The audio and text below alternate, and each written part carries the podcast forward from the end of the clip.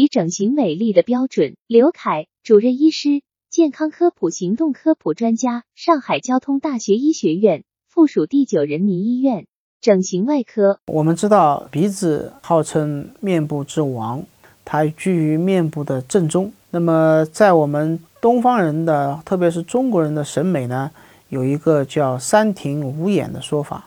三庭呢，就是指我们面部的面上、面中和面下三个部分。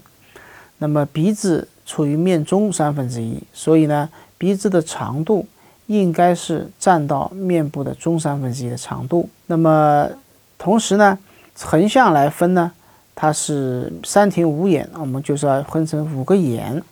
也就是说，我们在眼睛这个水平，我们这个面部的宽度要基本上是五个眼睛的宽度。那么在两个眼之间呢，就是鼻子。那么鼻子的这个宽度呢，基本上要占到一个眼睛的宽度。所以呢，这个就是鼻子和整个面部的一个美丽的关系。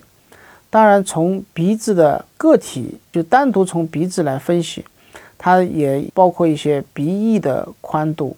鼻头的宽度、鼻梁的宽度，还有鼻子的侧面的长度，然后呢，还有鼻额角的角度、鼻唇角的角度，这些角度都是有一定的美学要求和美学标准。那么这些呢，也要根据不同的情况，不是绝对和唯一的。专家提示：鼻整形美丽的标准，中国人的审美中有三庭五眼的说法，鼻子要处于面中三分之一。横向来分，面部的宽度要是五个眼睛的宽度，鼻子基本上要占到一个眼睛的宽度，这就是鼻子和整个面部的关系。单独从鼻子分析，包括鼻翼的宽度、鼻头的宽度等，要根据不同的情况，不是绝对和唯一的。